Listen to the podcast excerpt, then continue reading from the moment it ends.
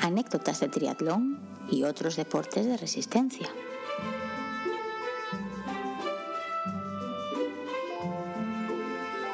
Bienvenidos y bienvenidas a un nuevo episodio de Anécdotas de Triatlón y otros deportes de resistencia. Estamos aquí en el episodio 54 que casualmente resulta que va a ser el último episodio de esta segunda temporada. Luego os contamos en un momentillo cómo vamos a empezar la tercera, la tercera temporada, porque tras dos años y pico, pandemias aparte y demás, por fin Alberto se va a dignar a venir a visitarme a Londres. Así que grabaremos algo un poco diferente y especial cuando Alberto esté por aquí, os lo contamos en un minutillo, pero antes de nada le doy paso a Alberto para que se presente y presente a nuestro invitado. ¿Qué tal Alberto? ¿Cómo estás? Hola, buenas, pues ya ves, preparando las maletas porque sí, me voy para allá en tres o cuatro días, pero hablaremos de esto luego porque hoy tenemos aquí también a un invitado muy especial, creo que fue una de las primeras personas nominadas para estar aquí en el podcast allá por el capítulo 10 o 11 por Edu Vela, si no recuerdo mal, pero por lo que sea nos había costado ponernos en contacto con él y no habíamos tenido la oportunidad.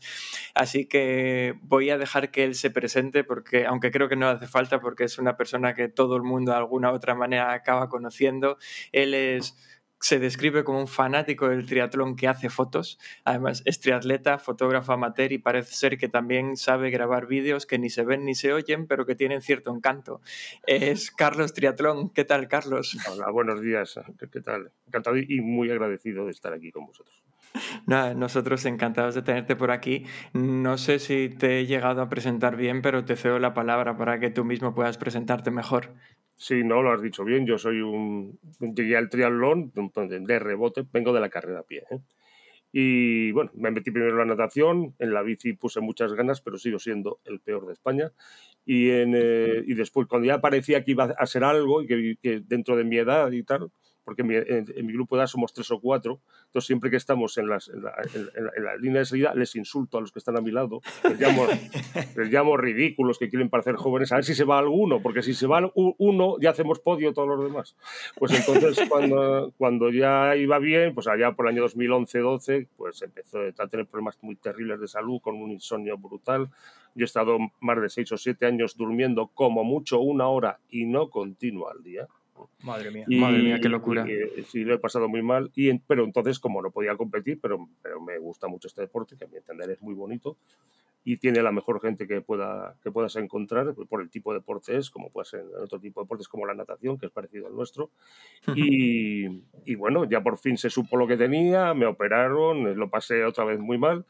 Y bueno, pues ahí sigo. Eh, a ver si poquito a poquito vuelvo a, retomando con mi pobre entrenador personal que se va a suicidar y, y, y, vuelvo por lo menos haciendo acualones y tal. Vamos a ver, vamos a ver. A mí, a mí me ha llamado la... Bueno, decir que, que, comentaba al principio que te había nominado para estar en este podcast Edu Vela hace muchísimo tiempo. Hubo otra segunda persona, creo recordar, que ahora mismo no recuerdo quién, Diego, no sé si tú lo tienes en mente, que también te nominó. el, el del anillo.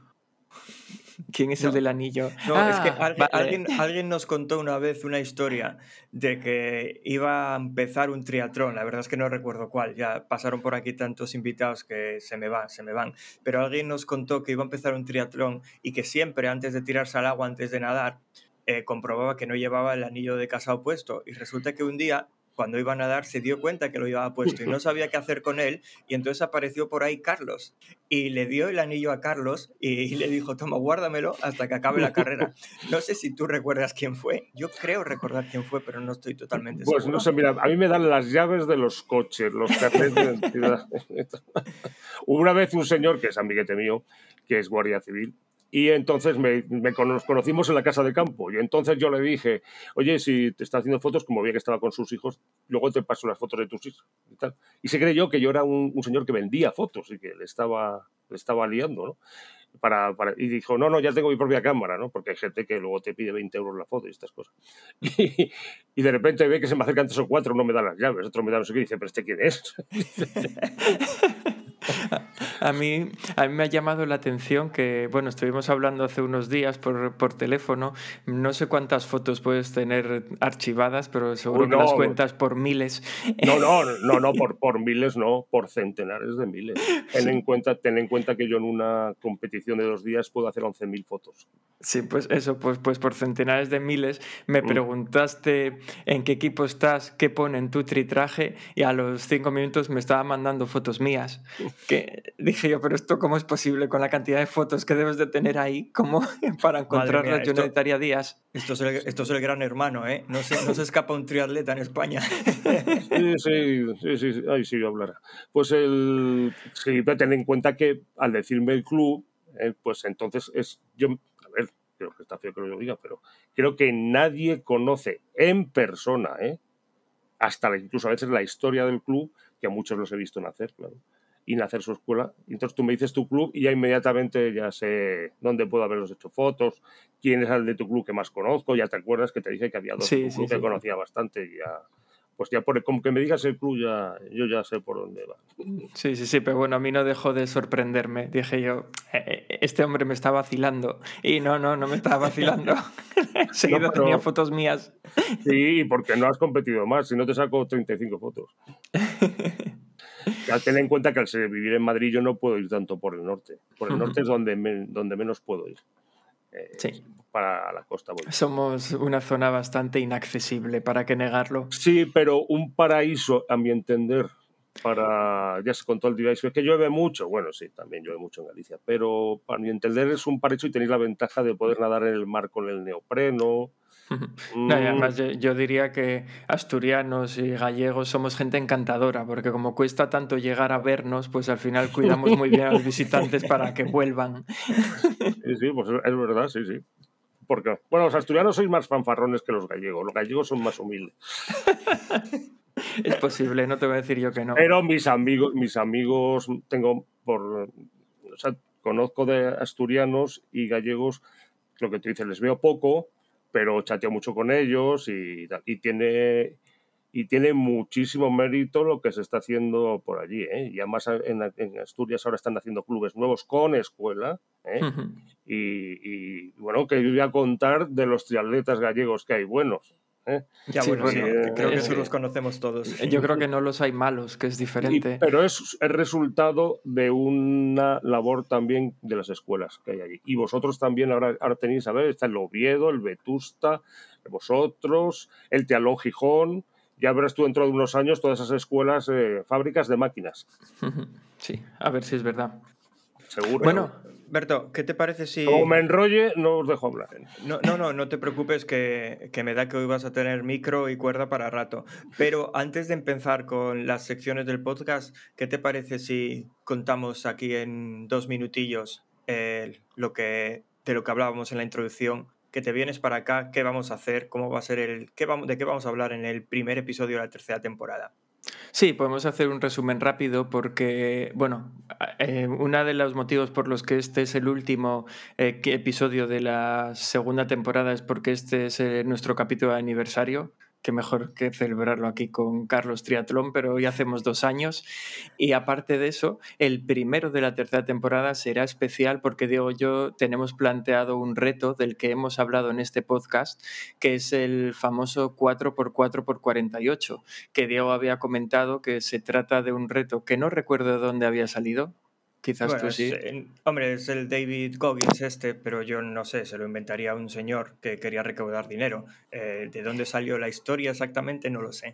Pero bueno, de lo que se trata el, reto es de correr cuatro millas, que son 6 kilómetros 400 metros, pues de correr cuatro millas cada cuatro horas durante 48 horas.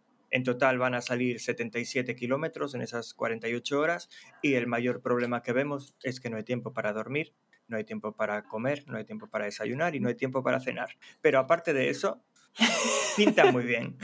Y tiempo hay, lo que va que hay tiempo para desayunar seis veces, para comer seis veces y para cenar seis veces, depende cómo lo mires. Y de eso, de cómo nos van ese reto, es de lo que os vamos a hablar en el primer episodio de la tercera temporada y puede que hasta grabemos algunos algunos fragmentos en vídeo y nos convirtamos en youtubers por un día, solo un día, que esto no es lo nuestro. Vale, eh, le pediremos consejo a Carlos de cómo grabar esos vídeos que graba él que no se ven ni se oyen. Pero gusta. Vale, pues vamos a empezar. Si quieres, Diego, recuerda un poco las redes sociales y esa, todo ese jaleo que hay últimamente en el grupo de Telegram que no sabemos qué está pasando. Ya, tanta gente hablando. Hubo hasta una degustación de geles. ¿De qué fue ese gel que probaste? De galleta salada con caramelo o algo así. Qué rico estaba. Pues es un sabor que se lleva mucho por aquí, ese no en geles, eh, digo en general, en pasteles y cosas así. Yo nunca me lo, probé en gel. Pero bueno, sí, el grupo de Telegram se está animando, así que animamos a todos los que quieran entrar. Es anécdotas de triatlón y otros deportes de resistencia. Eh, podéis seguirnos en Instagram, en Anécdotas Triatlón o en Twitter, Anécdotas Tri. También dejamos en las notas del episodio que nadie lee nuestro correo electrónico por si queréis contactarnos. Y habiendo dicho esto, creo que llega el momento de darle al botón del destino, de ver qué nos depara hoy el programa y de arrancar con las secciones. Así que, Alberto, cuando quieras, dale ahí voy a darle al botón del destino, como sabéis, es quien decide de qué vamos a hablar hoy y en qué orden vamos a hacerlo. Y todas las flechas están apuntando a Carlos, así que a ver qué decide el destino. Pobres oyentes. No. Hello, I'm pleased to meet you. My name's Conductor Jack. I'll need to take your tickets as you ride on down the track.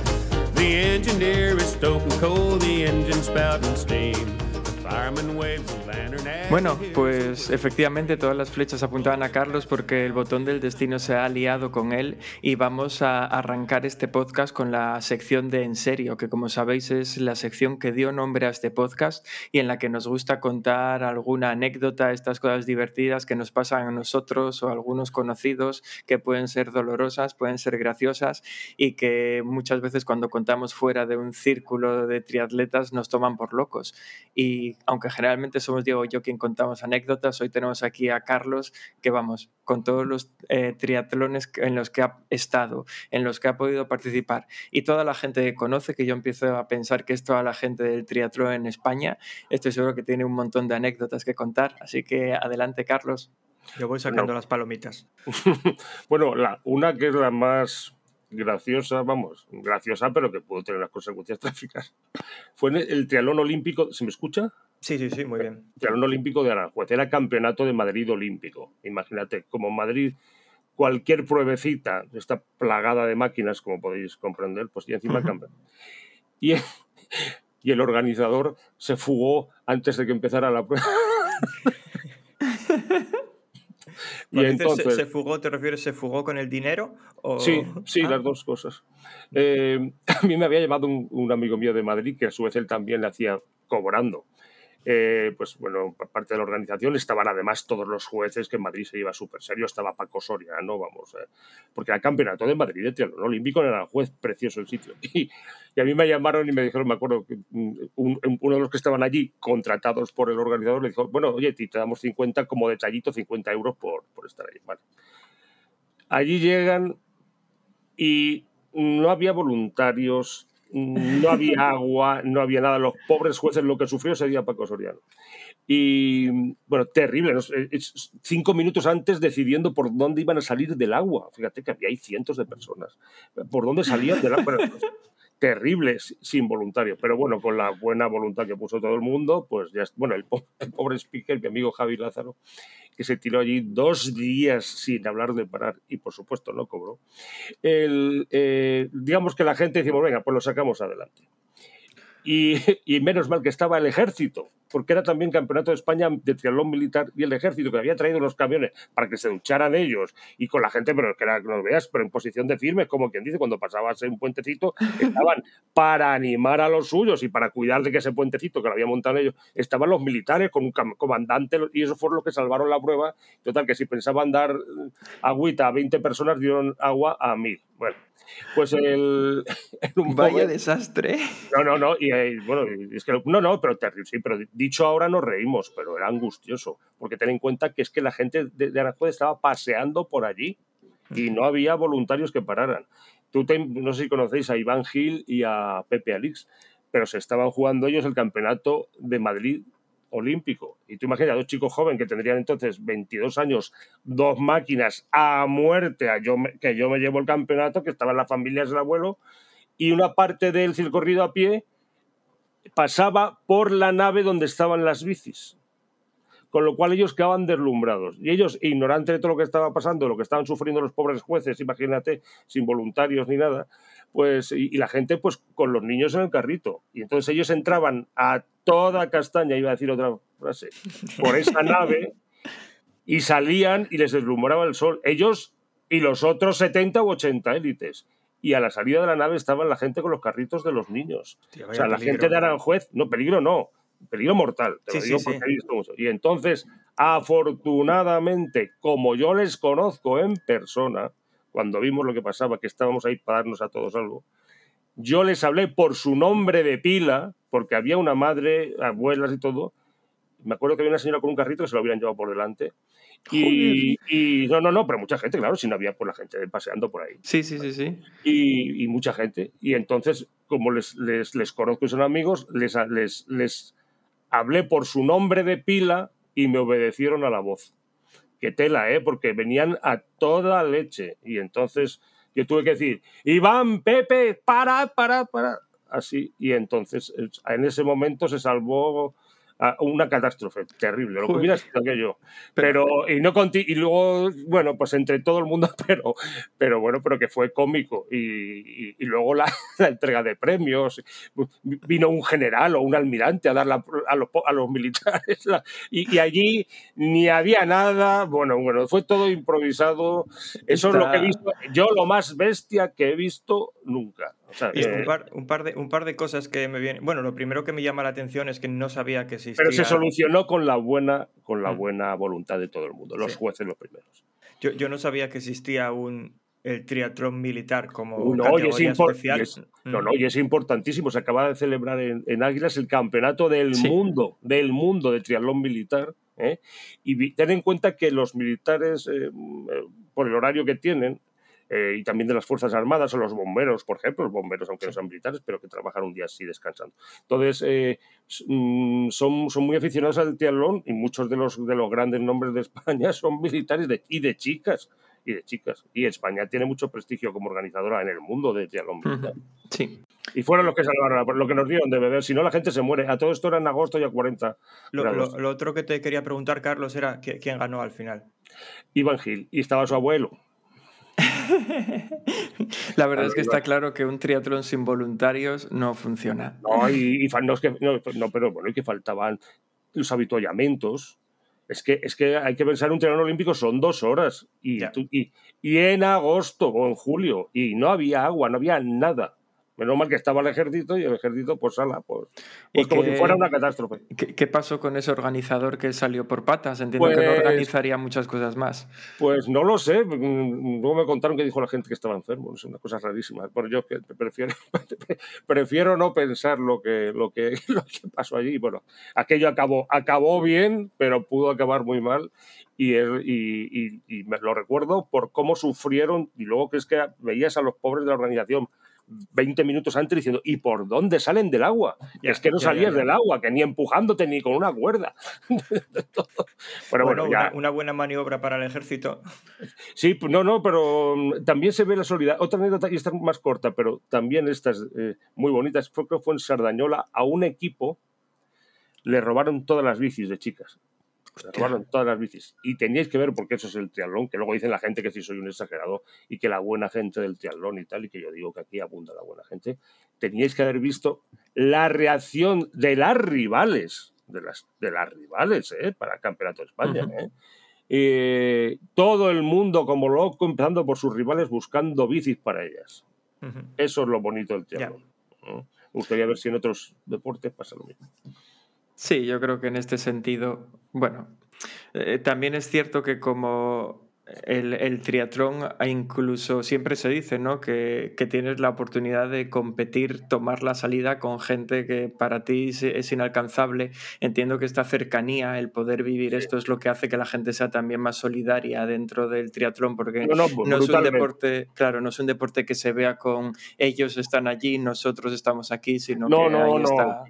No, y tú puedes ver a, a dos élites que están perreando a cara de perro para ganarse un campeonato de España, claro, solo que lo ve de fuera, pero, pero vamos matándose y les ves llegar a la meta casi vomitando y le ves entrar en meta y nada más entrar en meta se dan un abrazo porque resulta que son íntimos amigos y, están esperando al tercero y le dan un abrazo al tercero y se ponen todos ahí. Eso es el compañero. O sea, la rivalidad del triatlón que es mortal, lógicamente, pero termina en la línea de meta. Sí, sí, es muy llamativo precisamente eso que dices, que, que se esperan unos a otros y demás.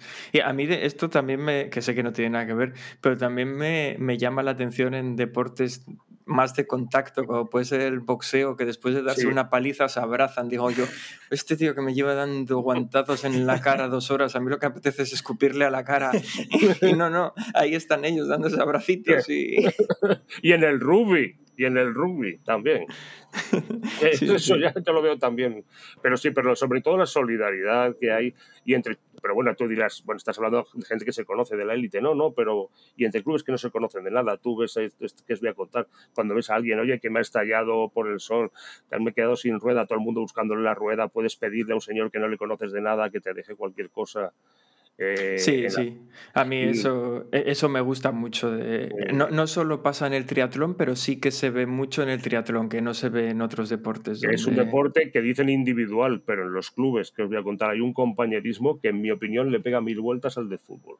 Sea, en un club de triatlón, en un club de triatlón que aparentemente cada uno va a su marca, a su distancia, y luego en un mismo club puede estar la élite, los, los niños, las madres de los niños que también hacen triatlón, el señor mayor, el señor el máquina y todo, y da igual, para ti es un compañero y al que y muchas veces está entrando la señora mayor ya pasada de kilos y es a la que más se aplaude y a la que más quieren los del club. Y eso dime, y, le está aplaudiendo los máquinas del club cuando entra y, además a rabiar. Eso si me decís en qué otro sitio se ve, pues yo. Sí, sí, sí, tienes razón. Yo, voy, yo voy a añadir aquí la nota discordante de lo de los abrazos. A ver, cuando abrazas a tu rival Está muy bien, está muy bien, porque estáis los dos ciudadinos y mojados. Pero cuando ya se te acerca alguien de fuera y le das un abrazo también, sea tu novia, tu mujer, tu padre, tu madre, vayas cazo, ¿no? Con esa sudada. Uy, pues mira, tú conoces el, el triatlón de, los Arenales, eh, mi amigo Chimo eh, Chimo, que es el que organiza, organiza pruebas por ahí por Valencia, y entonces el, el, el, triatlón eh, Vientos del Pueblo, Dualón, bueno, y ese da un abrazo en verano a todos y cada uno de los que entran por la línea de mesa. Yo le dije, mira, no me acerco yo a ti, no, no, pues porque la gente no es que esté sudada, es que está mojada, es que está, no son sudor, es empapado. Sí, sí, sí, acaba el duchado también. Pero bueno, pero sí, pero es bonito. Vale.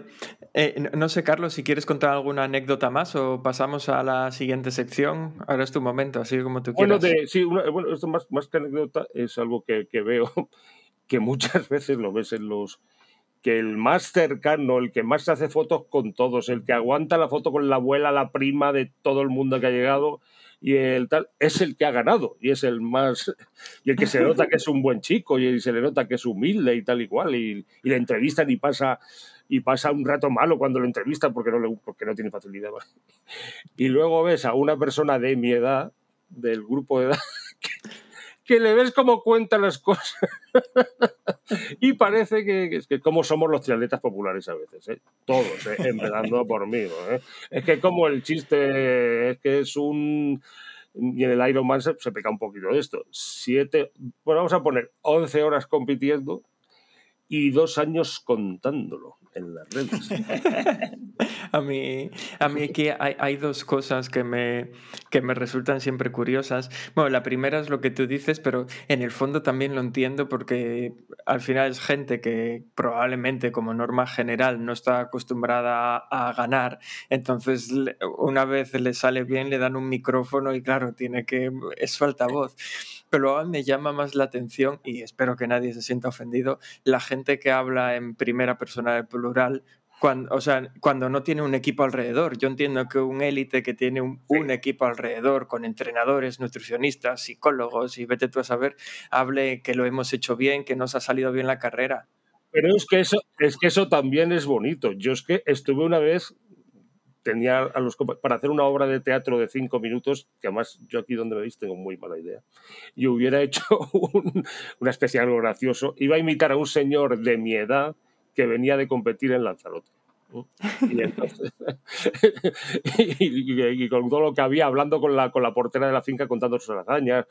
No, pero, pero es que eso también es, a ver, la inmensa mayoría de los triatletas, mm, no creo que seamos un poco posturitas, pero bueno, sí, pero son gente buena, sencilla. El que quiere, el que se meta en el deporte de hacer, de hacer contacto se va al golf, no se viene el triatlón, que hay que sufrir mucho. Y lo que nos gusta es eso. Pero claro, es que tenemos ese punto de, de héroes. Entonces, si tú, te has, si tú te has hecho, te has ido al Iron Man de Roth, por ejemplo, pues es que ponen las fotos hasta de la copa de vino que se van tomando. Entonces, eso, eso yo lo veo como algo, pues sí, sí, pero, pero, eh, pero, y, y cuando escribe un señor como tienes un Mindundi y que, y que, te, y que te escribe una crónica que se, que, se, que se ha hecho 14 horas en un Ironman y te escribe una crónica que ríete tú de los cuatro primeros capítulos del Quijote. Sí, sí, pero, eso, pero a mí eso que a otros hacen reírse, a mí me gusta y me hace más humano y todo. ¿eh? Sí, eso iba a decir yo lo mismo, que a mí precisamente este tema me gusta porque, porque, es, porque estás, o sea, a ver, que es cierto que eh, puede haber algo de postureo en ciertas personas, pero yo creo que como norma general, este tema, el hecho de, por ejemplo, eso, escribir una crónica, escribir todo, más que postureo, es simplemente que lo has disfrutado y te apetece compartirlo. y, eso es, Exactamente. Y, orgullo también, estás orgulloso de haberlo hecho, no... Que alguno se pasa y da un pasito más, que no lo vamos a negar, y entonces si se pone ahí a presumir demasiado y tal. Entonces, digo, menos mal que esto lo está, digo, esto está escrito para gente que no sabe de triatlón. pero, pero, bueno, a ver, es que esto pasa a todos los niveles, igual que lo que comentabas de la gente que es más humilde y menos humilde, eso pasa a no, nivel... No, oye, lo que es lo que increíble es que los más humildes son los de la élite. Eh, yo, yo, a lo que iba es que eso te lo encuentras también a nivel profesional, a nivel amateur, a nivel... las personalidades son las que son, y los hay que son más humildes y los hay que son menos. A todos nos pueden venir a la cabeza triatletas profesionales que, que la humildad la debieron de olvidar el día que nacieron. Quiero decir que, que es lo que hay. A ver, somos humanos y cada uno es como es. Sí, pero es, pero a ver, yo también siempre digo que el postureo es bueno para el triatlón. ¿Y qué sería de nosotros sin el postureo del triatlón? A ver, todo lo que sea comunicar y dar a conocer el triatlón es bueno. Sí. Llámalo y además tiene llámalo X. Y además yo creo que el triatleta, esos que escriben esas crónicas de cuatro horas diciendo lo que han hecho, que han quedado como... Eh, en el fondo ellos, fíjate lo que te digo, se ríen de sí mismos. O sea, yo creo que en todos lo leemos todo, pero todos nos estamos riendo en el triatlón de nosotros mismos, porque mm, lo hacemos sin malicia, por decirlo así. Que sí, que sí, además yo veo eso, es justo lo que decía Diego, que al final también es el, sentirte orgulloso, porque hay, veces, hay veces que parece que si no haces un Ironman en ocho horas no mereces compartirlo y al final el que lo hace en 14 y lo ha entrenado, lo ha sufrido, también lo quiere compartir y probablemente con más gusto incluso que, lo hace con ocho horas, porque lo que lo hace con ocho horas, eso ya es un sacrificio, un trabajo que va por otro, a otro nivel. No es lo, que pasa es que, claro, yo tengo un defecto tengo algo que va en contra mía, y es que me conozco a todo el mundo. Entonces, yo sé qué trabajo tiene Pepito, si, si su hijo está enfermo, sé lo que ha podido entrenar el último año en muchos casos, ¿no? Y entonces, cuando lees, lees alguna cosa, pues, a ver, si Pepito dice que bueno, que ha estado muy bien y tal, que ha entrenado 20 horas semanales y tal, y tú sabes que Pepito ha entrenado 6 horas semanales durante el último año. a ver. Eh, y no, pero, pero sí, pero eso es lo bonito también de presumir. Y luego, claro, cuando haces 13 horas, 3 cuartos, según tú, habiendo entrenado dos, pero, pero sí es que eso también es gracioso. Sí es que, te digo una cosa, y es que además yo soy así, yo soy de esos. Yo soy de los No vamos, como suele decirse, no vamos a dejar que la realidad estropee una bonita historia. No, no, pero sí, lo, pero y lo que disfrutamos todos sabiendo que es mentira. Sí, es que esa es la gracia. y, nosotros en este podcast que contamos anécdotas, obviamente siempre nos gusta adornarlas un poco para, para que tengan este aire que se pues, dejan compartir mejor. Pero fíjate, el que no escribe nada, muchas veces sí es el que a lo mejor está entrenando se ha preparado algo, lo que sea. A ver, a mí no me gustan esas distancias, me parece que son un rollo de ver. Le gusta el que compite y tal. Y yo no soy nada explosivo, ¿eh? yo soy lo más diésel, no soy explosivo ni de joven. Tengo la explosividad de una lapa de roca. Pero el pero es mucha gente que saca muchas horas, muchas horas, vamos, robándoselas al sueño, tal, y, y, esos, y esos no escriben. En realidad es que nos reímos un poco del que, del, del que cuenta la película. Pero cuánta gente de esos que vemos en, en las competiciones han hecho verdaderos sacrificios ¿eh? para poder, pero tremendo, ellos y sus familias. Sí, sí, sí. Oye, si os parece, voy a darle al botón del destino y vamos a saltar a la siguiente sección, porque vamos a acabar el podcast en las anécdotas, si no. Sí, sabemos que hay otra sección aquí que también apunta a Carlos, que puede salir ahora, puede que no, pero si sale, todavía, todavía vamos a aprovecharle. Ay, si es que tenéis que mandarme callar, no seáis tan educados. Venga, vamos allá.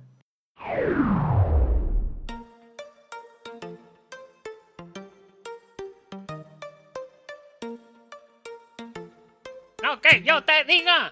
Lo que yo te diga.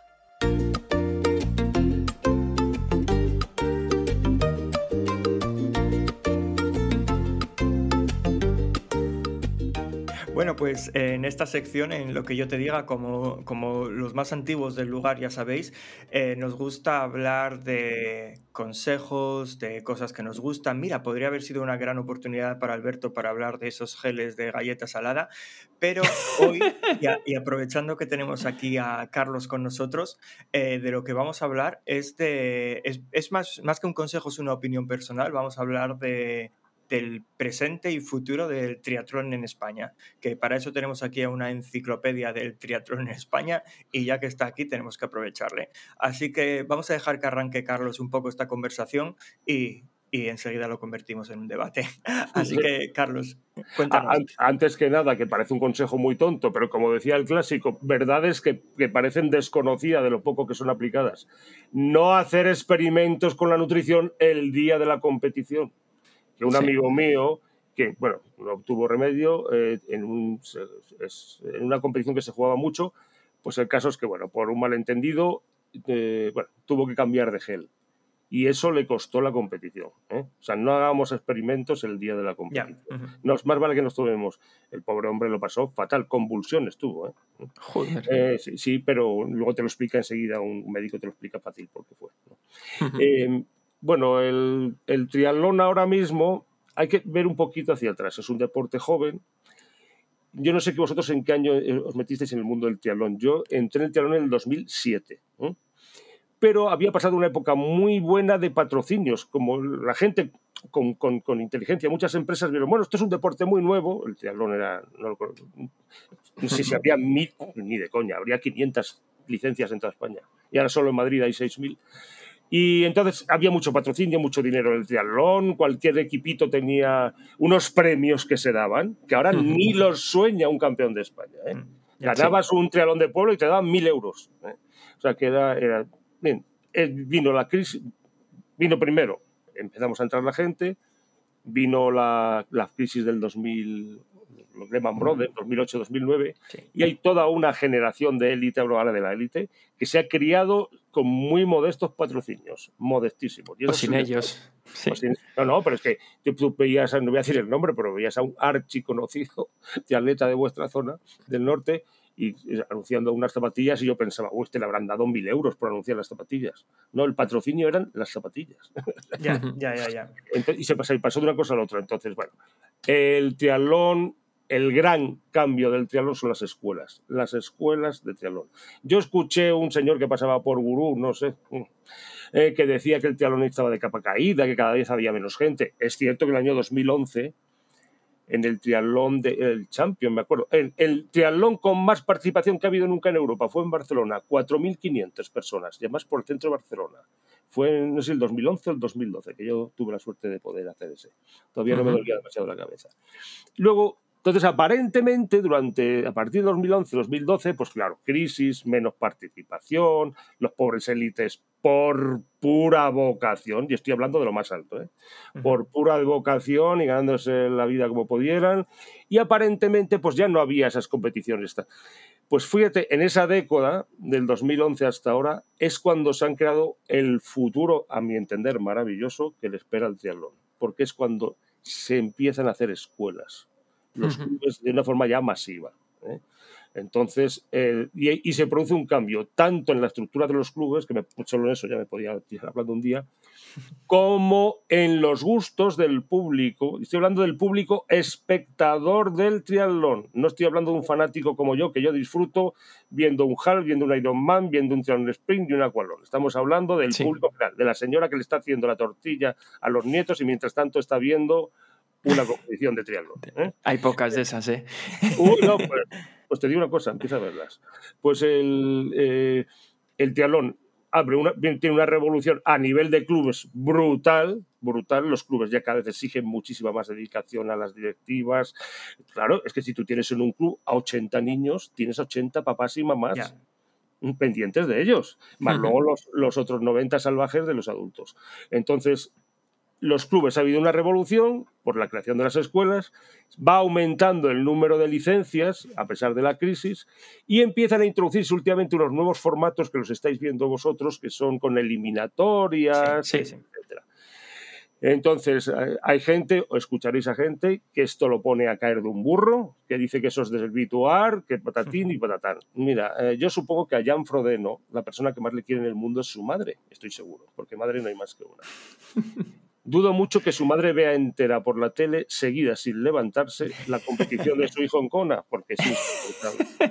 Y no, se- se le va- un ratito irá con las amigas ah, y luego, luego volverá durante la bici, la madre deja de ver a su hijo y se irá con las amigas a la cafetería y luego volverá a ver al, al- al niño en la carrera a pie y luego volverá a salir porque una maratón tela y luego.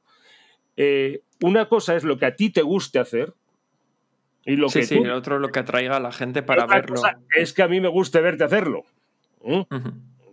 Entonces, eh, con eso, incluso un triatlón olímpico, si queremos que la gente se trague entera la final de los Juegos Olímpicos, ¿eh? que son dos horitas, ¿eh? y ver a Gómez Noya quedar el segundo y, y caerse los dos con el Alistair al suelo y patatín y patatán, para poder ver eso, pues antes tienes que ver cosas más asequibles. ¿eh?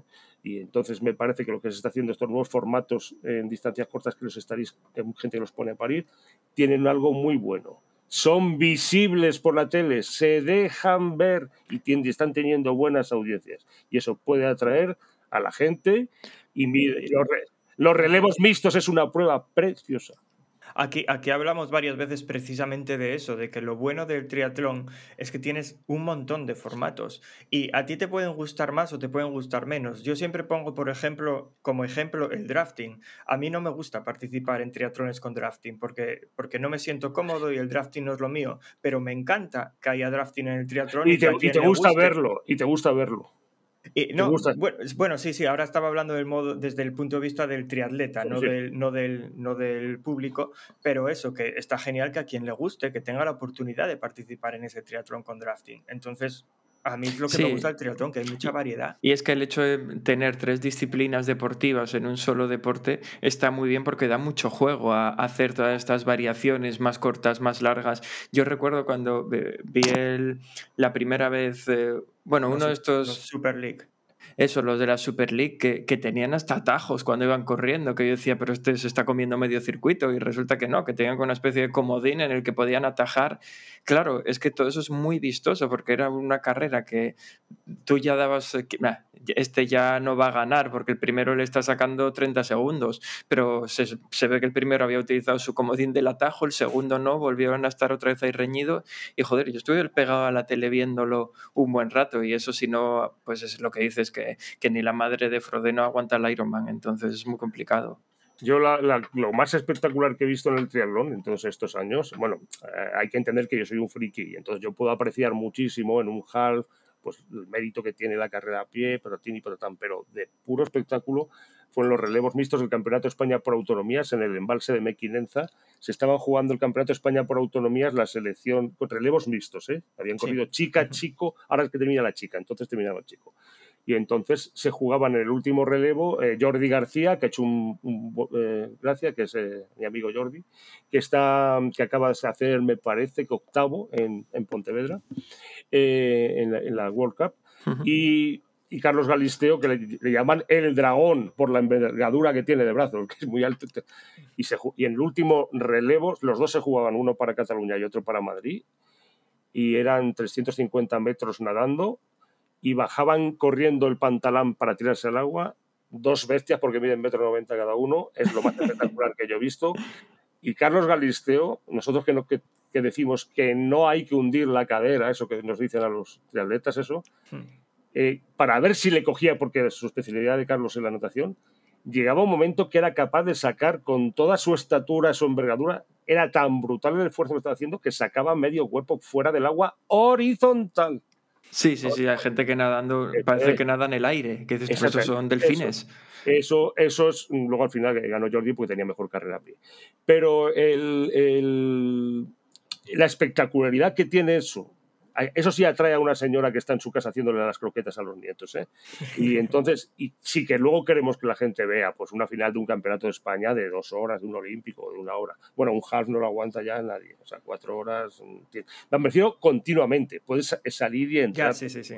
pero es que el drafting, el drafting añade espectacularidad y esa es la razón de que se pusiera. Tú estás viendo, ah, yo es que me da vergüenza decirlo, pero yo estando viendo un Iron Man en Madrid y que me tiré hasta que llegó prácticamente el último que le fui a animar, que estaba oscuro todo ahí abajo en el Parque del Manzanares, pobre gente. Y me dijo una persona, bueno, me voy, no dejes de animar a mi hermana. Y se largó. Sí, yo lo que quería decir en este sentido es que para mí es, es fundamental que si queremos que el, pues que el triatlón vaya trayendo a más gente, que, que en consecuencia vaya trayendo más dinero y demás, lo que hace falta es lo primero que la gente lo conozca, es decir, atraer público y con, y con es. estas modalidades atraes público. Y luego lo segundo, que una vez que hayas atraído público, la gente empezará a poner nombres a los triatletas y es cuando al final ese nombre que ya has puesto y que tiene una cara, pues te apetece verlo en los Juegos Olímpicos para ver qué tal lo hace. Pero es que si no sabes quién es ninguno de los que participa, Mira es muy que, raro. eh, te ponía los pelos de punta, bueno, por hablar de una persona que es vecino vuestro, gallego, Pablo da Pena, que es un bendito, pues es lo que decía lo que le emocionó en Madrid, que en, un- en una de las, era una, no, series mundiales, sí, creo que, que- que se arruinó Madrid haciendo esas series mundiales. Cuando él pasaba, que aparentemente la gente pues no le conocía mucho, la gente, cuando él pasaba, la gente rugiendo, ¿eh? Pablo, Pablo, así, no que hay que verlo. Y decía él que es la cosa más bestia que le ha pasado nunca. ¿Qué, qué se iba a imaginar él que en Madrid, eh, que cuando él pasa ahí eh, en triatlón eso no se concibe, ¿no? Pero claro, rugiendo mm, miles de personas, ¿no? Y entonces, eso es a lo que hay que llegar, que sea espectáculo, aparte de que haya cada vez... Mira, la cuestión de la práctica del triatlón yo creo que ya está resuelta per secula seculorum. Hay muchos clubs, hay, hay escuelas, va a haber siempre recambio, mm, va a haber siempre unas decenas de miles de españoles que hagan triatlón. Yo eso soy súper optimista. Ahora hay que hacer llegar eso al gran No, público. pero, pero yo ahí, yo ahí, por ejemplo, eh, estoy de acuerdo en que está resuelto en el sentido que no va a desaparecer, pero también creo que hay mucho, mucho trabajo todavía por hacer. Yo, Hombre, yo, por ejemplo, vivo en el Reino Unido, que por tamaño el país es más pequeño que España, por número de habitantes es más pequeño que España, pero aquí te vas a un triatlón un fin de semana y los participantes los cuentas por miles. El triatlón es un deporte muy popular aquí y yo creo que eso ayuda a que, por supuesto, aquí también se apoya a la élite, se, se apoya a los amateurs que quieren ser élite y tienes tus carreras con, con formato élite, pero también tienes las carreras para triatletas populares, en las que no es obligatorio que vayas con una bici con carre- de carretera. Si tienes una bici Eso de es. paseo o una bici de montaña, te puedes apuntar también. Cosas como el drafting no están nunca permitidas, porque obviamente esta gente no sabe ir en grupo, donde yo me incluyo, eh, y cosas de este estilo. Y esto es lo que yo echo de menos en España. En España todas las pruebas están, vamos a llamarlo, demasiado bien organizadas. No, no da, se da poca oportunidad al triatleta que no tiene experiencia en triatlón. Es difícil entrar.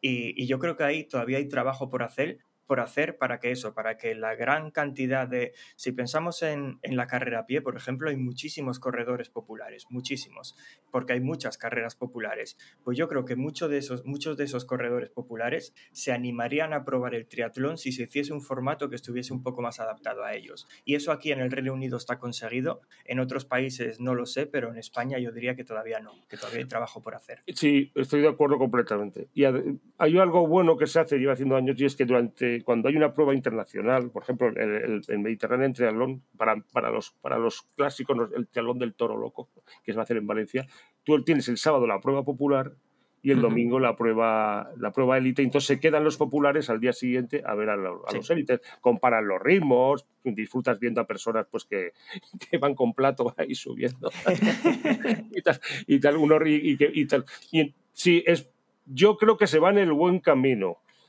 Eh, es lo que tú dices. Los triatlones en España están. Nos quejamos porque somos españoles, a veces con razón y muchas veces sin razón, porque el esfuerzo que se hace en España en los triatlones está muy bien organizado. Sí, sí, sí, ¿Cómo no va a haber errores si todos los años se hacen 70, 80 o 90 triatlones? Pues claro que tiene que haber errores, que los cometemos los populares también, que algún juez le tendrían que dar, le- le- elevar a los altares en vida aguantando lo que tiene que aguantar. Sí, Porque encima eso también. Sí, porque nos quejamos a veces de los jueces. Yo no dudo que los jueces a veces pueden cometer errores. Y hasta habrá jueces chulos, puede ser, sí, puede ser. Pero por un cada caso de esos hay, yo veo 3.000 casos en que el que tiene la razón es el juez, que es cuando nos ponemos a competir, estamos muy nerviositos y nos gusta tener la razón a, a- Ya, sí, sí. a nosotros. Y, y además el manta como yo es el que más levanta la voz, que parece que se está jugando ahí. El... Pero mm, es, es lo que tú dices. Están un po- son, falta el, el calor humano un poquito y más participación. Pero eso, eh, ¿cómo te llamas? El de blanco. el- Diego. Diego, es que ya hablé con tu hermano. Eh, pero eso es el. También soy optimista. Poco a poco. Mira, ya. El, voy a ir al, al del Mediterráneo Triatlón. Ya empieza a haber participaciones masivas. Y tiene que tener que haber sus triatlones pequeñitos, porque el triatleta que empieza, que se arma un lío con, con las calas, el que se. Sí, sí. Pues, eh, pues, por ejemplo, en Madrid, pues por muy buena voluntad que se pone, se hacen salidas de 80 o 90, pero siempre una persona que se inicia en el triatlón, bueno, te fogueas, pero... Sí. Eh, Yo, ahí comparto también el punto de vista de Diego. Quería añadir un par de cosas. La primera es que hace cinco años más o menos, o seis, se hizo aquí en Gijón el triatlón de la mujer, que era 100% popular. Entonces ahí efectivamente las normas eran más laxas, sobre todo en el Eso tema es. este de qué bicicletas puedes utilizar y no sé qué. Y para mí fue sorprendente porque yo hice muchos duatlones y triatlones aquí en Gijón y con suerte en un triatlón podías encontrar 20 chicas o 20 y poco. Y en el, en el triatlón de la mujer hubo, no recuerdo el número exacto, pero hubo unas 80 inscritas o cerca de 100, vamos, Que que no era mal, ¿eh? impensable. Y Que no claro, es que eso, conseguirlo, ya se ve cuáles son los medios, es facilitándolo. Y, y lo otro que quería añadir es que esta misma, hace dos días por Strava, un compañero mío de trabajo que está ahora mismo en Canadá hizo un triatlón y lo hizo con una bicicleta, una Brompton de estas plegables. Y e- es que eso no lo puedes ver en España, no lo puedes hacer en ningún sitio. Y el Ni, tío- eh, ni en, Eu- ni en Europa tampoco a veces. Que los franceses se parecen en eso a nosotros. Sí, ¿eh? probablemente. Pero lo que quiero decir es que este chico no es un chico que haga triatlón, simplemente está por allí, era, en este caso me parece que era una natación en piscina, luego él corre, lo que hace es correr. Luego pudo hacer la bicicleta con su Brompton y, y luego corrió. Y se pasó, hizo un, un triatlón el fin de semana, lo pasó bien, su feedback fue muy bueno y es probable que al final le acabe cogiendo el gusto y acabe entrando en el triatlón. Pero si no tiene una oportunidad como la que tuvo este fin de semana, probablemente nunca entre en el triatlón. Pues eso que tú dices, que es la clave de que atraigamos a gente, ¿eh? Eh, la clave es primero que la gente lo vea por la tele. es luego la labor interna nuestra, que eso va a mi entender sobre ruedas, y luego esas pruebas de iniciación. Yo recuerdo, eh, es que lo que te, es que te doy toda la razón, en mi primera prueba de, de triatleta, que yo iba con mi bici, que soy lo más torpe que ha parido. Y claro, es que en ese mismo, era en la casa de campo, estoy haciendo hace años, y claro, me pasaban, recuerdo los, de la- los del Marlins, pero el Marlins de entonces. Mira, si yo en ese momento hago un extraño, a cinco chavales jóvenes les tiro al suelo. O sea, eh, entiende lo que digo. Sí, Entonces, sí. Pero si eso se hace bien y se hacen unas salidas para ellos que ya se empieza a hacer bien, te digo que. Y estaréis de acuerdo conmigo, los, las personas que vienen de la natación, que descubren el triatlón, descubren el aire libre, las salidas en bici, correr por el. Eh, porque Ujú. la natación yo lo veo tan sacrificado. Ya, sí, sí. Y, y- y la gente, los ciclistas descubren la natación con lo, lo saludable que es y la carrera a pie. Es un deporte que tiene, y como decís, los formatos nuevos. Las, puedes hacer un aqualón, puedes hacer un dualón, puedes hacer el swing bike. Eh, ahora mismo en Europa eh, hay muchas pruebas de swing bike porque hay mucha gente que está lesionada para correr a pie. Entonces, pues hacen, hacen su bici, su, su agua. Y, y- y facilitarlo al que empieza. Sí, es que, es, es que si no, además, yo creo que puede resultar hasta peligroso, porque hace unos años un, un amigo mío quiso debutar en, en duatlón y yo me ofrecí a ir con él durante la prueba. Y claro, yo generalmente, aunque no es que sea especialmente bueno, pues oye, corro bastante, acabo en un grupo de bici haciendo drafting que estoy acostumbrado aunque no me guste y no vi tanto el peligro como cuando estuve acompañando a este chico, porque es que sobre todo, claro, en un circuito 6 kilómetros y algo, a tres vueltas, que te doblaban los pelotones de Ey, 20, de ay. 30 personas, y tú estabas en medio del pelotón, y, y es que veías que te adelantaba la gente, que no los critico, están a su competición, pero Claro. sigue siendo un peligro, y entonces yo veo, esta persona no repitió, es que pasó miedo directamente, no repitió. Yo creo que ahora se hacen mejor las cosas, pero por ejemplo, a mí, te voy a poner un ejemplo mío malo, y es lo que estás tú diciendo. Eh, cuando tú vas y oyes una voz por detrás de un ciclista que te dice derecha, ¿tú qué entiendes por eso? Bueno, ahora ya lo sabemos. Es que- bueno, normalmente Pero significa que van a cuando pasar no- por la derecha, pero, Pero si yo no entendí, imagínate lo que que entendí te yo. pusieras a la derecha. Sí, Pues, sí. pues eso, pues eso, pues la- Virgen de la Almudena, patrona de Madrid, que nos protegió en eso. Sí, sí, Entonces- eso, es que eso exactamente me pasó a mí también. Y ni siquiera fue una carrera, a mí me pasó yendo al trabajo, porque aquí la gente a veces va al trabajo, que parece que van compitiendo, y me empezaron a gritar eso, lo mismo, derecha, derecha, y yo pensé que me están diciendo que me pusiera a la derecha y no me llevara por delante de milagro. No, el- lo, lo típico de las glorietas que a mí me, me lo explicó muy bien mi entrenadora Maribel. Dice, tú piensas en las glorietas que como el que vaya por fuera se, met- se Se mete hacia adentro, no, se mete hacia adentro, se, clac, clac, clac, dice, y el de dentro se traga el monumento. Bueno, sí, así que no, en, la- las glorietas aquí siempre mucho más sabido. Pues el, el- eso, mira, el otro día lo vi muy bien en la Casa de Campos, justo lo que estoy diciendo. Pues mira, se hicieron salidas para los principiantes, por decirlo así, no es exactamente. Y bien, sin mezclar, sin miedos. Es, y, y por ahí es donde. Y te digo yo que yo soy. bueno, yo desde pequeñito he sido siempre de los que veían siempre la botella medio llena. Yo soy tremendamente optimista. ¿eh? Sí. Ahora hay una serie de personas que están diciendo que eso de los relevos mixtos, es una prueba muy bonita y da mucha idea real del nivel o de un club o de una selección autonómica o de un país, porque son chico-chica. ¿eh? Con Sí, lo cual, sí, sí. ¿eh? Y entonces eh, eso, eso es el camino que hay que seguir y entonces luego habrá cada vez más gente que se trague una final olímpica de dos horitas. Ah, Un- un- yo un yo par tengo de- que reconocer que a mí es una modalidad, por ejemplo, que me encantaría probar. El tema de, no sé, igual que estas que hay de, de hacer, no sé cómo se llama, porque claro, con tanta variedad, pero que son tres super sprint en la que... Ah, sí, sí, sí. Eso, en la que vas por parejas, excepto uno que acaba, o sea, bueno, no recuerdo cómo es, cada uno Y hace dos super sprint y Sí, demás. pero Y haces luego, y uno- luego eso, es, Eso, y solo luego el que va en el medio lo hace todo acompañado. Eso. otros uno solo. Pues luego- a, a mí eso me parece una pasada. Y las eliminatorias esas cortas que se hacen, que, que eso es matador para los pobres triatletas, eh, cuando hacen, venga, primero hacen, es que se van eliminando, los 10 primeros fuera, enseguida, es, que, es que, a ver, a ver, que ya tenemos una edad para, para apuntarnos a algo así. Eso es demasiado explosivo. yo yo que- quería que- comentar un par de cosas de los temas que van saliendo.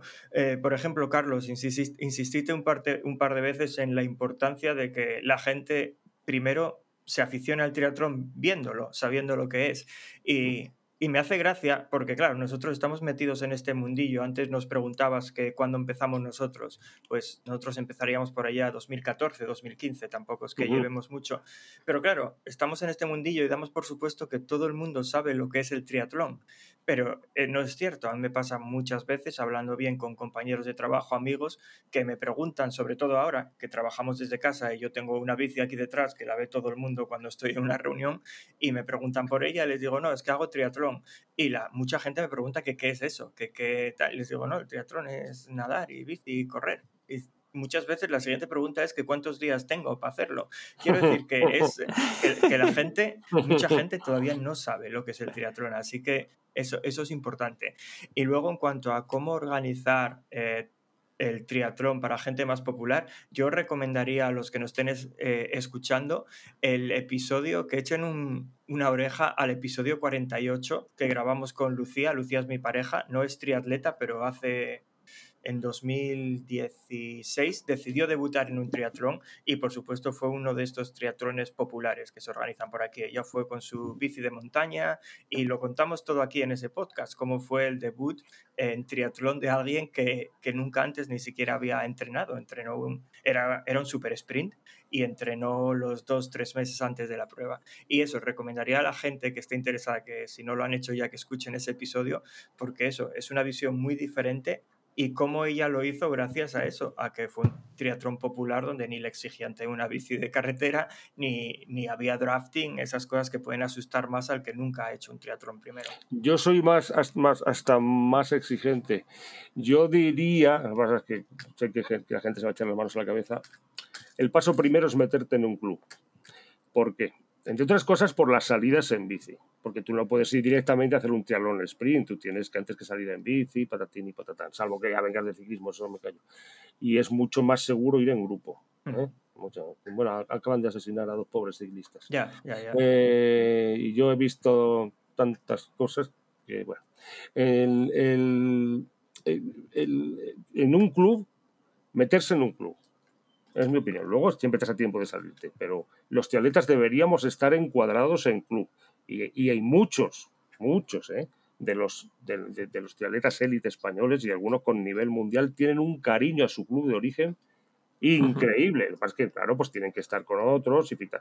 Eh, en un club estás más protegido, te enseñan más trucos, de, de entrada no va a estar nada descubierta, claro. Si tú apareces ahí por la casa de campo con 800 personas y te pones a, pues, a circular, pues, pues no. Eh, yo eso, eso, en eso soy muy partidario de los clubes, que los triatletas estemos encuadrados en club y están encuadrados triatletas de primerísimo orden que tienen su club. ¿eh? Que no, que no me refiero al que Yo supongo que aquí hay clubs y hay clubs. O sea, quiero decir, hay clubs que sí que promueven un poco todo esto, el hacer actividades en equipo y otras que, que simplemente son un grupo de amigos y ya está. O sea, hay un poco de todo, pero... Esos pero- clubes acaban desapareciendo a la larga todos o languidecen. Eh, eso- esos clubes del grupo de amigos que nos disfrazamos juntos son de otra época del triatlón. ¿eh? No, es que era una época en que tú montabas en tu pueblo un club, los metíais 20 amigos borrachos y, y es que, oye, es que, es que la, la- la- fábrica más importante del club te soltaba 10.000 euros. Es que, es que era, eso estoy hablando de los años 90. ¿eh? Eh, ya, eso ya, esa época ya pasó y no volverá. Eh, está volviendo, gracias a Dios, el dinerito, pero para la élite. Pero el, y bueno, ya un club en un pueblo que es un club importante, pues ya tiene más apoyos empresariales y tal, pero lo que había en aquella época era tremendo. Eh, el, el- no sé qué- eso, los, los clubes eh, son el- la célula básica del triatlón y esos clubes que, que son los amiguitos que ni quieren tener escuela ni piensan tenerla. Una cosa es no tener escuela en el club porque no puedes. Eso es otra cosa. ¿eh? Estoy hablando del club que ni quiere, que el presidente cada vez que se menciona el tema escuela te insulta, que eso cuesta mucho dinero, que eso es un rollo, que esto es un grupo de amigos, que aquí lo que importan son las cañas después de la salida. Eh, eso es, eso para mi entender no merece el nombre de club. Un club, no, es que no lo es. Porque un club, aparte del compañerismo, aparte de las cañas o de las copas, aparte de todo eso, es- es- en fin, estamos en este club para hacer triatlón. Luego pasa eso tan bonito que te encuentras que tú que habías entrado en un club simplemente para hacer triatlón, te encuentras que haces amigos de por vida. ¿eh? Eso, eso pasa después. Entonces, el, el- el club que no quiere tener escuela renuncia a la permanencia del club ya, porque eh, en un club con escuela siempre el club ya permanece por 200, 300 años. Mientras haya niños en Gijón, habrá escuela de triatlón en algún club. Eso es así. Pues mientras haya niños. Y habrá padres que les pongan a triatlón, porque es un deporte perfecto para los niños. Mira, Entonces, es- per- perdona que te interrumpa un no, momento. no, no, dime, dime, Yo, dime. yo, por ejemplo, estuve, estuve aquí cuatro, fueron cuatro años, cuatro o cinco años, en un club de estos que, de los que comentas, que básicamente es más un grupo de amigos que otra cosa, y tengo que, solo por darte la razón en una cosa que acabas de decir, tengo que decirte que el club desapareció. Después no, no, mm, no hubo, no hubo, no hubo cambio, quiero decir. La En gente, la cuanto gente le fue quito- marchando y, y al final no hubo manera de mantenerlo. En esos clubes le quita la novia al presidente y el secretario. al- o sea, la novia se la quita al presidente al secretario y se acabó el club. Ya está, empiezan así. En, en un club eh, con, con escuela todo el mundo se vuelve más responsable. Puede haber los típicos roces y tal. Pero, pero todo el mundo ve que hay ahí 50 madres que están confiados a sus hijos. Y entonces todo el mundo se vuelve, oye, pues como más orgulloso de este club, ¿no? Oye, mira, es que también, oye, estamos contribuyendo a que en el pueblo haya menos porros, es que estamos aquí contribuyendo a que estos padres estén, nos lo que agradecen unos padres de un sí, club sí. de triatlón. ¿eh? Entonces, y entonces aseguramos a la vez el futuro del triatlón y ya es lo bonito también, que hay muchos, muchos clubes en España, que hay 40 adultos y 80 o 90 niños. Sí, yo eh, eh, eh, comparto, entiendo ese punto de vista. Creo que hay una excepción también por ahí, que es el, de, el del grupo de amigos que quiere hacer pruebas de equipo y que eh, en lugar de montar, de apuntarse a un club que exista, Sí. acaban montando ellos un club, pero efectivamente al final ese club durará lo que dure el grupo de amigos, pero bien que lo aprovecharán esos años haciendo sus pruebas, Mira, disfrutándolo y... Te voy a contar una anécdota muy rápida. Un club grande que había, tenía su parte élite y, su parte de los Carlos Asensi paquetes. Bueno, pues ese club, en un momento dado, los 10 o 12 máquinas, que eran máquinas, dijeron que qué barbaridad, que ellos eran la, imagen del club, que los patrocinios eran para ellos, que los patrocinios se los daban por ellos y además que no, que no, que no, y que el dinero para nosotros, se fueron del club y formaron su propio equipo de máquinas. ¿Mm? Vale vino la crisis y los patrocinios se acabaron echando. ¿Y qué pasó? Pues que tuvieron que ser generosísimos los, y perdonar, porque a todo un hijo se le perdona todo, ¿eh? y tuvieron que volver al club madre y, y tuvieron que ayudarles para que pudieran seguir compitiendo y viajando de sus cuotas. ¿eh? esos populares a los que habían despreciado. Eh, populares que estaban sus padres, y, sí, los padres de sus amigos. Eh, eh, eh, también, es que he visto de todo, y, to- y acaban languideciendo, pero por una razón aparte. No voy a decir el nombre. Había un club, una ciudad importante que lo tenía todo para triunfar. El presidente lleva años diciendo que eso de los niños, eso de los niños, lo mejor lo que hacía, lo que hacía la de la cabaña de Hansel y Gretel. Eso hay que los niños.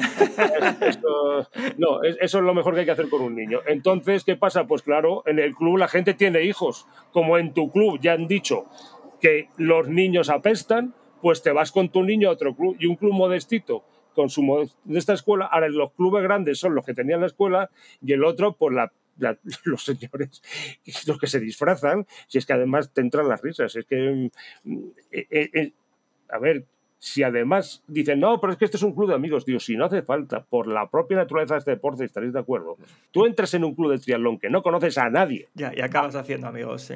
pero amigos, que yo lo he pasado muy mal. Yo voy a decir una cosa muy personal. Yo lo he pasado muy mal porque aquí lo que tenía era muy serio y además yo me ponía muy repetitivo, por lo que me ha aguantado a mí el pobre Sergio Bueno. Y mis amigos, pues no, porque ten en cuenta que al no dormir es muy malo. ¿eh? Te- que yo, yo contaba un chiste, estoy contando cosas personales, y a los tres minutos te volvía a contar el mismo chiste y yo no me daba cuenta. Había que aguantar eso. Bueno, a ¿eh? ver, a ver, si era, si era un Y chiste te digo bueno, una si- cosa, si era un chiste bueno, valía la pena. Sí, pero te digo una cosa, y esto sí puede servir, porque esto es más práctico, soy de números. Mm, De los amigos de toda, toda la vida, en esa situación, y además yo mm, es- estaba mal, pues me fallaron a lo mejor 3, de 7, 3 de 8.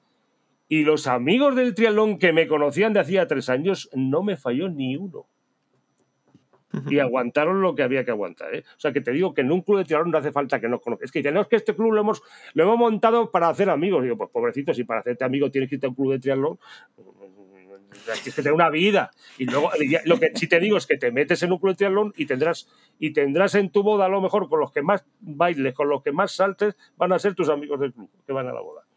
Es que al final lo de sufrir juntos eh, une mucho. Y, no, y el tipo de persona que se mete a hacer el triatlón es un tipo de persona que le gusta el aire libre.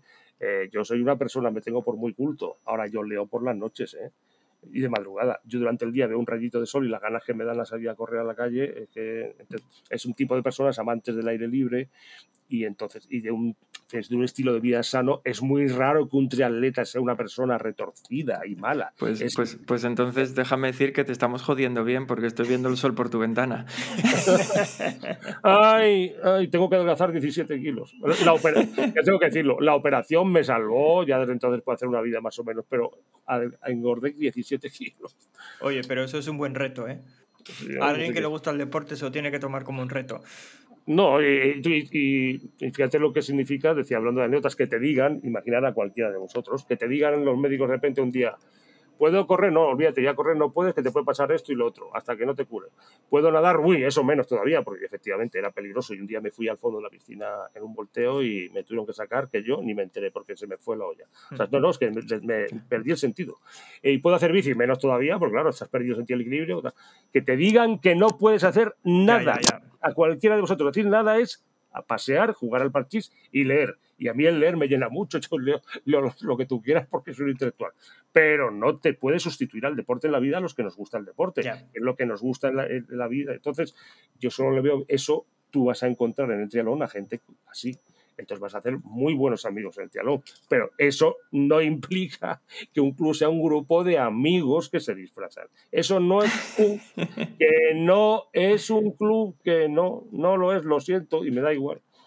Yo creo que ahora mismo, igual estoy equivocado, pero hay más clubs de los que tú defines como grupos de amigos que se disfrazan que, que clubes No, que tengan no, una base fuerte y... No te creas, no te creas. Y, además, mucho, y además, muchos de esos clubes que tú dices que son grupos de amigos, muchos que tienen hijos, empiezan, es como si tú tienes mañana tienes gemelos, pues te empiezas a pensar en que tu niño quieres que haga triatlón. Y muchas veces tú sí querrías, y vuestro club querría, pero el problema es que luego está el típico concejal que parece que odia el deporte. ¿eh? que es el concejal de deporte. No, entonces hay ayuntamientos como el mío, nosotros en Las Rozas es un privilegio porque el ayuntamiento son tan frikis del deporte como cualquiera de nosotros y además saben por muchos motivos, por la educación y tal, hay muchos eh, ayuntamientos que, que se nos ocurren a todos que, que- que apoyan a muerte y, y de pueblos que tienen una piscinita y hacen lo que pueden por el deporte y sacan el dinero donde no hay. Pero ahí, ahí eso a mí me subleva mucho. Sitios donde tienen instalaciones maravillosas, donde hay demanda por parte de las mamás para que haya escuelas de calor y que los niños dejen de ser porreros y patatín y patatán, y te encuentras con un señor que es una piedra, que es una puerta cerrada. A mí eso me parece que ese señor lo que te está traicionando la esencia de lo que es un concejal de deportes. Oye, Carlos, me vas a tener que perdonar por interrumpirte, pero me estoy dando cuenta que si te dejamos hablar este capítulo se nos va a ir a las, a las dos horas. A los No dos de- días, quieres decir. A mí hay que dedicarme cinco programas. Iba a decir eso, que no descarto volver a llamarte porque yo creo que nos hemos quedado con ganas de, de más. Al menos yo todavía tenía algún tema en el, en el tintero, pero no sé qué os parece ir cortando aquí porque se nos va a ir de las manos esto ya. Sí, yo creo que hoy es utópico creer que íbamos a tener tres secciones, así que nos podemos quedar con estas dos y, y sí dejarlo aquí por el momento. Y, to- y todavía no, no- y no hemos empezado a hablar del triatlón en sí, de cuál triatlón es este mejor, este otro no sé qué, qué, te gusta más de este, qué te gusta. Pero eh, eh, es- espe- espera, Carlos, que antes de, antes de cortar y antes de que se nos olvide, hay otra preguntilla que te quería hacer. Eh, como te dijimos al principio, tú fuiste uno de nuestros primeros nominados, a ti te nominó Edu Vela. y Ah, bueno, y grandísima idea- persona, grandísima persona. Y esta idea de las nominaciones, nosotros lo que hacemos es que, bueno, tú eres una persona que conoces a mucha gente en el triatlón. Si tú hicieras un podcast, seguramente tendrías una lista infinita de personas a las que invitar, pero nosotros no. Entonces lo que hacemos es confiar en nuestros invitados. Entonces a todos nuestros invitados les pedimos que nominen a una o dos personas a los que les gustaría escuchar aquí en el podcast contando sus anécdotas. Así que ahora es tu turno de ordenar rápidamente esa lista de miles de personas que tienes en la cabeza y decirnos una o dos a las que te gustaría que a las que te gustaría nominar para que nosotros invitemos a participar aquí con nosotros. Lo, lo que sería estrictamente más aburrido, pero más interesante, es que algún presidente de clubs de los que partiendo de cero tienen ahora 120 o 200 niños contara lo que ha hecho, eso es muy interesante, porque eso nos está asegurando el, el- el futuro a todos y a los fabricantes, queridos fabricantes y patrocinadores, que todos esos niños, tú sabes que en Madrid cualquier pruebecita del circuito escolar tiene 600 niños. Wow. ¿eh? Es- esos, que, esos, que esos niños son los que van a comprar luego el casco, los que van a tener el postureo de las gafitas, la bici, etcétera, etcétera. Sí, ¿no? sí, es que hay, tri- Eh. hay, hay- triatlones de adultos en muchas comunidades que no tienen 600 participantes. No, muchísimos. ¿no? no, no, y los ni- no, sí, que el futuro del triatlón está en, en lo- en- en las escuelas. Y esos son los que habría que poner un monumento. Al presidente de club con escuela. el- al presidente de un club que puso una escuela sin tenerla. Pero, mm, pues eso sería muy interesante, pero podría aburrir. Yo diría, así por por gente que conoce más de la élite. No sé si la han nominado ya, porque es mi amigo Samuel García Fraile, que está en la, en la federación, y que él es triatleta y tiene mucho conocimiento con la élite, porque ha acompañado mucho a la élite y también está muy ahora mismo en la sección de, para, de, la, de, lo, de la paratriatlón y de los y ese, ese, creo que tiene una visión de todo, de cualquier cosa que tú le preguntes del paratriatlón, Samuel García Fraile.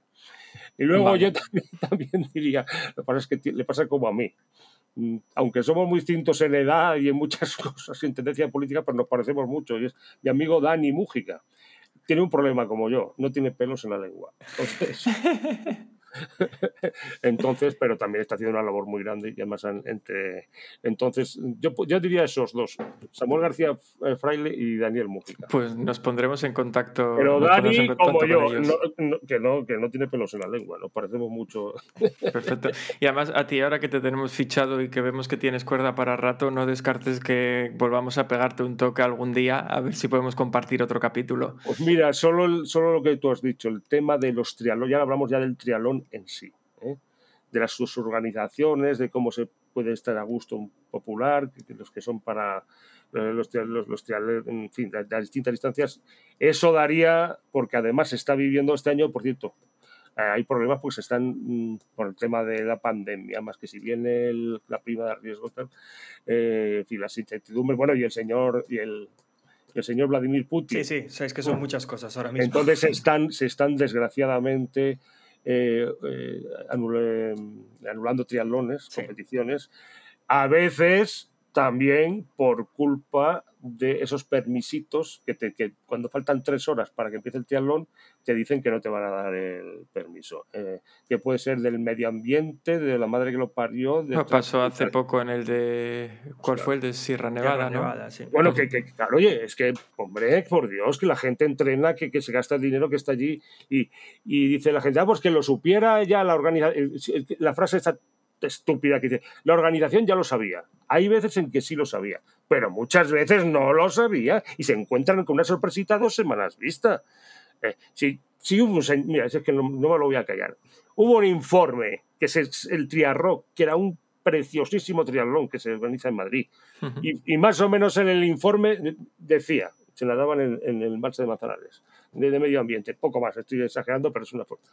Que nosotros, en vez de entrar y salir del agua, los triatletas nos íbamos a dedicar a ir recorriendo el perímetro del embalse de Santillana, perdón, que es, imagínate cuántos kilómetros, pisoteando las cabezas de las pequeñas nutrias que están allí eh, en la época de que, mira, una santa de sandeces. Eh, bueno, pues, pues eh, y por eso se anuló un, un, un, entonces eso también daría para mucho hablar nos que somos demasiado duros a veces con los organizadores Ahora es que son, son, son, fáciles de culpar. Hay, se va a hacer ahora un triatlón que el club que lo organiza ya sabe que va a perder 2.000 euros que van a tener que poner ellos. Ya.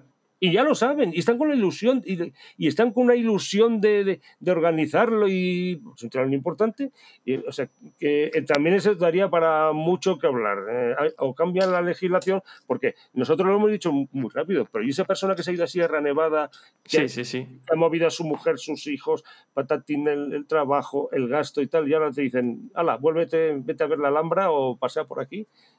Es hombre, por Dios. Sí, sí, sí, y, y no claro. es culpa del organizador. Bueno, pues lo que decía antes, eh, te teníamos fichado, pero por ahora simplemente el agradecerte el haber estado este ratito con nosotros. A vosotros, a vosotros. Y, y, y que por te, cierto, y te dejamos que a disfrutar el sol. No, no, sí, sí, a trabajar. El, eh, que, que, que, vosotros, vuestro club, que, que, que, que, tengo, ya sabes, relación con, con, gente de vuestro club, que, que alguno vive en Madrid, sí. el, más grande de todo, el más grande vive en Madrid, que tenéis la suerte de que estáis unidos a un club de natación con piscina. Ay. Nosotros ahora mismo, no, es que nosotros, y mira que el ayuntamiento se porta muy bien con mi club, pero como somos tantos, pues eh, aquello, el, el, agua hirviendo es, es, algo parecido a la calle, ¿no? Para nadar. Entonces, que, que, me dais, que me dais envidia a vosotros. Oye, por cierto, eh, pregunto al de blanco, ya termino. ¿En, en Inglaterra tienen, eh, hay muchas piscinas? Espera, re responde el de blanco. Eh, sí. Miguel. Sí, piscinas, piscinas hay muchísimas. O sea, quiero decir, en todos los barrios tienes un montón de piscinas. Otra cosa es las medidas raras que tienen. Yo nado una piscina de 33 metros, que eso es algo que en España no vimos nunca. Y sin Ah, embargo, sí, es verdad. y sin embargo aquí es la segunda piscina de 33 metros en, las que- en la que tengo que nadar. Hay una embajada onda, sí, verdad, igual. Sí. Pero, pero sí, sí, pisci- piscinas hay muchas. Están hablando tienen- ahora de que igual tienen que cerrar algunas por culpa de que se están quedando sin cloro, por culpa de, no sé si Ah, es problema de sí. transporte o de lo de Rusia o vete tú a saber de qué, pero, pero a, a ver, hay un montón, sí. Aquí la El- natación se lleva mucho. Sí, pues el Putin nos va a dejar hasta sin la ensaladilla rusa. Pues el- no, no, que yo en mi sector y en todas partes hay unos problemas de, muy grandes. A, Sí, a sí. ver si. Bueno, oye, perdóname, que- pero que. Ah, no, no, bueno, que estoy deseando veros y hacerte fotos. Al de blanco le quiero hacer fotos también aquí, que venga por. Ya, yo trato de convencerle, no te preocupes. bueno, pues nada más por, por nuestra parte, simplemente agradecer también a todos los que nos escucháis una semana más, que dentro de 15 días estaremos aquí con suerte en un capítulo especial y ese primer capítulo de la tercera temporada. Pues sí, yo simplemente quería darle también las gracias a, a Carlos por estar aquí con a nosotros. vosotros, a vosotros. Las gracias también a todos los que nos escucháis y simplemente nada, despedir esta segunda temporada y este segundo año del podcast. ¿Quién nos iba a decir que íbamos a cumplir dos años en este podcast? Y lo despediré como siempre, recordándoos que tenéis que ser buenos, huid de Yolanda y que Vicente os bendiga. Hasta luego. Hasta luego. Hasta luego.